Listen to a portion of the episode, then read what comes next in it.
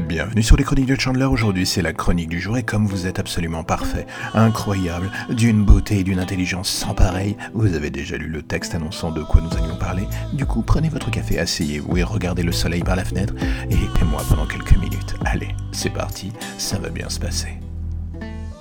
La question du jour est est-ce que je suis le roi de l'écologie? Eh bien la réponse est non, pas du tout, il faut bien l'admettre à mon petit niveau.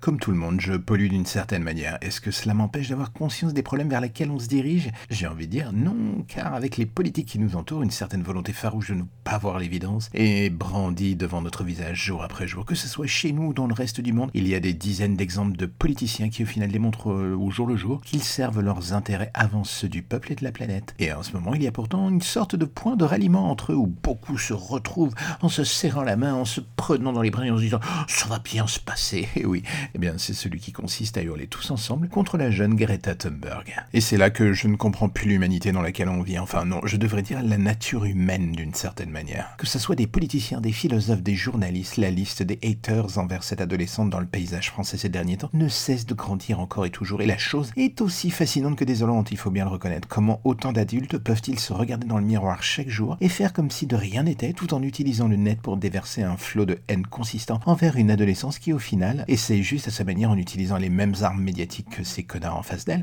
de lutter contre une politique menant vers la destruction finale de notre environnement. Chacun est dans son camp mais cela devient difficile d'avoir le moindre respect pour des adultes s'en prenant à une ado euh, de manière aussi, euh, comment dire, vindicative. La violence assez peu commune qu'il déploie euh, donne un tout petit peu envie de gerber. La scission qui se crée entre la nouvelle et l'ancienne génération est d'une violence vraiment vraiment peu commune. Cette vieille garde qui gueule ne sera plus là dans le futur, il faut bien être honnête. Est-ce que leur point de vue, du coup, a une véritable importance?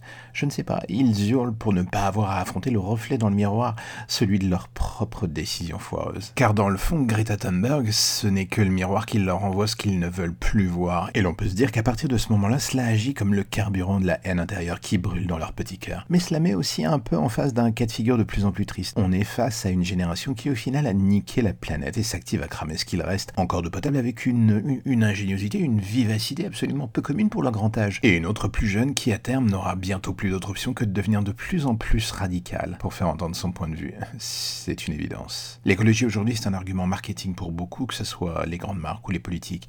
Alors oui, une gamine sortant de nulle part, devenant une égérie, allant à contre-courant et utilisant les armes de communication massive pour battre la vieille gare sur son propre terrain, eh ben oui, ça les fait chier, c'est normal. Et du coup on se dit que tout cela ne mènera pas forcément à une fin pleine de bonheur de joie faire entendre son point de vue sainement devient de plus en plus compliqué à notre époque. Le clash est devenu le point virgule de l'argumentation. Et quand les gens qui le lundi plaident contre les trolls du net pour en devenir des exemples parfaits le lendemain contre une ado sont les têtes pensantes de ce pays, on se dit qu'on n'est vraiment pas dans la merde et que ce n'est pas demain que le problème sera résolu d'une manière ou d'une autre. Oui, je sais, en ce moment je suis terriblement fataliste sur le sujet, mais bon, il n'y a pas le choix. Et voilà, c'est la fin de la chronique du jour, mais si vous avez aimé cette chronique et que vous avez envie d'en découvrir d'autres, n'oubliez pas qu'elles sont toutes disponibles sur Deezer, sur Spotify, sur Apple Podcast, sur Ocha, et que vous pouvez aussi me suivre sur Twitter ou Instagram avec le nom de Chandler. Et là, vous aurez toutes les informations concernant les chroniques de Chandler. Et n'oubliez pas qu'on se retrouve demain matin, voire après-demain matin, voire encore après après-demain matin. Je serai le stalker dans vos oreilles, je vous suis partout. Allez, à bientôt.